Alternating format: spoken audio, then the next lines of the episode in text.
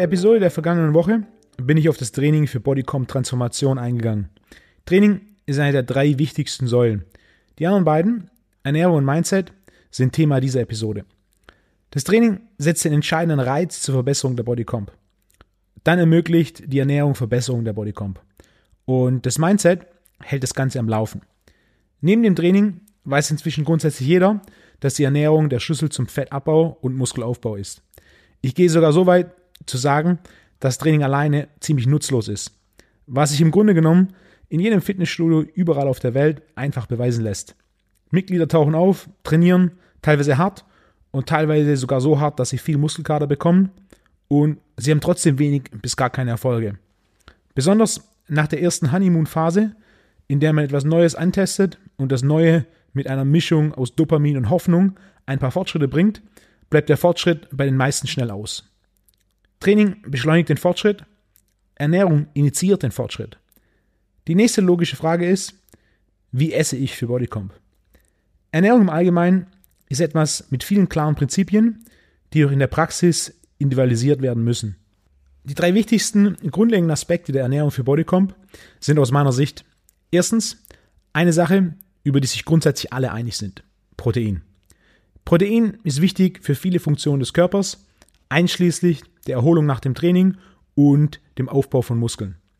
Wie viel Protein du essen solltest, hängt von vielen Faktoren ab und muss individuell bestimmt werden.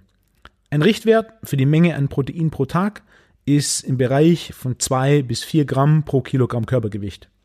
Der wichtigste Punkt hier ist, ist regelmäßig Protein. Zweitens, das, worüber sich die meisten einig sind, Gemüse. Der Hauptgrund sind die im Allgemeinen bekannten und nachgewiesenen Vorteile von Gemüse durch Vitamine, Mineralien, Spurenelemente, Ballaststoffe, Präbiotika, Polyphenole, Flavonoide, Chlorophyll und vieles, vieles mehr. Die wissenschaftlichen und empirischen Erkenntnisse über Gemüse sind eindeutig. Die Vorteile sind klar, deshalb isst Gemüse und auch Salat. Drittens, woher man seine Energie bezieht. Fette und Kohlenhydrate. Historisch gesehen gibt es zwei Gruppen von Fettabbaudiäten. Fettreich und kohlenhydratarm oder fettarm und kohlenhydratreich. Beide funktionieren, das ist eine allgemeine Tatsache. Das hat die Wissenschaft und Geschichte deutlich gezeigt. Die Frage, die jedoch für jeden individuell beantwortet werden muss, ist, mit welcher fühlst du dich besser, trainierst du besser und machst schnellere Fortschritte. Und es gibt keine Antwort, die für alle gilt. Es ist individuell. Ich lebe in der Realität. Wenn es um Fette und Kohlenhydrate geht, müssen wir klar im Einzelfall und in aktuellen Umständen eine Antwort finden. Jedem, der etwas anderes behauptet oder den heiligen Gral der Ernährung gefunden hat, fehlt die Erfahrung aus der Praxis. Die Ernährung zur Optimierung der Bodycomp basiert auf diesen drei Säulen. Das sehr einfach. Einfach, jedoch nicht leicht. Hier trifft die Kunst des Coachings auf die Wissenschaft des Coachings. Hier ist die Individualisierung und Anpassung der Ernährung entscheidend, um konstant Fortschritte in der Bodycomp zu machen. Eine Frage, die ich oft zum Thema Ernährung und Bodycomp bekomme, ist, muss ich meine Kalorien tracken? Die beste Antwort, die ich darauf geben kann, ist vielleicht. Wahrscheinlich tust du es nicht. Kalorien sind wichtig, das ist klar. Das bedeutet jedoch nicht, dass sie gemessen werden müssen. Und es bedeutet nicht, dass das konstante Tracken und die Messung der Kalorien eine gute Investition deiner Zeit ist. Die Kalorien-In versus Kalorien-Out-Karte wird seit Jahren gespielt. Es gibt einige Studien, die im Grunde beweisen, dass es keinen Unterschied macht, was man isst und wie die Makronährstoffverteilung ist. Hauptsache die Kalorien passen. Denn nur die Kalorien zählen. Klingt einfach, in der Realität ist eine solche Aussage jedoch sehr stark vereinfacht und limitiert. Wenn es so einfach wäre, Fett abzubauen, indem man einfach Kalorien reduziert, hätte ein sehr großer Prozentsatz der Trainierenden sehr gute Erfolge beim Fettabbau. Das ist jedoch nicht der Fall. Denn so einfach wie Hauptsache ich bin im Kaloriendefizit, dann verliere ich Fett, ist es nicht. Als Faustregel gilt, je jünger, leaner und aktiver eine Person ist, desto größer sind die Ergebnisse mit einem Ansatz, der auf einem Kaloriendefizit basiert. Statistisch gesehen ist die Mehrheit der Menschen, die gerne abnehmen und Körperfett abbauen, dabei aber gut funktionieren und sich im Alltag wohlfühlen, nicht auf der jüngeren, schlankeren und aktiveren Seite. Sie sind auch oft nicht bereit, sich die Zeit zu nehmen und das Wiegen und Tracken von allem, was sie essen, zur Priorität zu machen. Das Wiegen von Essen und das Tracken von Essen kostet Zeit und ist ein großer Aufwand. Und zwar viel mehr Zeit und viel mehr Aufwand, als die meisten vermuten. Deshalb ist es für die meisten zu ineffizient und nicht praxistauglich. Es gibt natürlich Fälle, in denen die Ernährung eine so hohe Priorität hat und du die Zeit und den Aufwand investieren willst, dann track dein Essen. Orientiere dich jedoch nicht nur an Formeln, die dir sagen, wie viele Makros und Kalorien du essen und wie viel du erhöhen oder reduzieren musst. Diese Empfehlungen sind ständig aus rein statistischer Sicht falsch. Verwende das Tracken als Buchhaltung.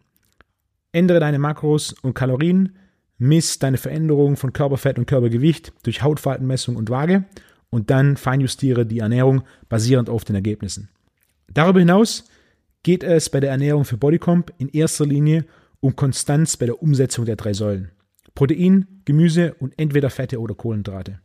Fakt ist, die Menge des Essens reguliert sich in vielen Fällen von selbst, wenn man den Fokus auf die Auswahl und das Timing des Essens setzt, anstatt auf strikte Vorgaben an Mengen. Und das reduziert auch zuverlässig den mentalen Stress und die so häufige Paralyse durch Analyse in der Ernährung. Was direkt zum nächsten Punkt führt, dem Mindset. Erfolg basiert auf Mindset.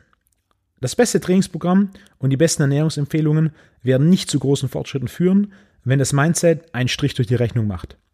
Das schnellste Auto wird kein Rennen gewinnen, wenn der Fahrer das Auto nicht fahren kann.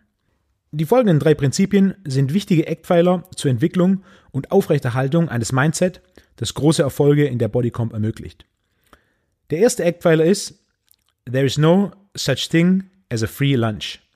Deine Fortschritte sind die Summe aus Zeit und Energie, die du in das Training investiert hast, nicht nur in den vergangenen Wochen, sondern auch die Summe dessen, was du jemals investiert hast. Im Rahmen von Training und Ernährung ist entscheidend, das Verhältnis von Invest zu Erfolg und die Höhe des Endziels zu bestimmen. Es ist die Summe aller Mahlzeiten, die du jemals gegessen hast. Es ist die Summe aller jemals abgeschlossenen Trainingseinheiten und aller Trainingsfortschritte.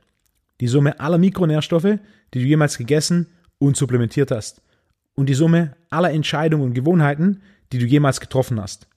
Beachte, dass man vergangene Entscheidungen nicht ändern kann. Du kannst jedoch jetzt einfach bessere machen. Investier Zeit und Energie mit Fokus, Präzision und einem groben Endziel. Als klare Faustregel gilt, je größer die Gesamtinvestition, desto größer die Endergebnisse. Der zweite Eckpfeiler, vergleiche dich mit dir selbst, nicht mit anderen. Manchmal motiviert es, sich mit anderen zu vergleichen. Meistens ist es jedoch nicht so. Am Ende geht es nur um deinen eigenen Fortschritt. Jeden Monat ein bisschen besser. Sich mit außergewöhnlichen Beispielen und speziell Freaks zu vergleichen, ist statistisch destruktiv. Vergleiche dich mit dir selbst von vor einer Woche, vor einem Monat und vor einem Jahr. Das ist statistisch gesehen viel produktiver. Und mein dritter Eckpfeiler, der Weg ist das Ziel. Konzentriere dich in allererster Linie auf den Fortschritt und weniger auf das Ziel.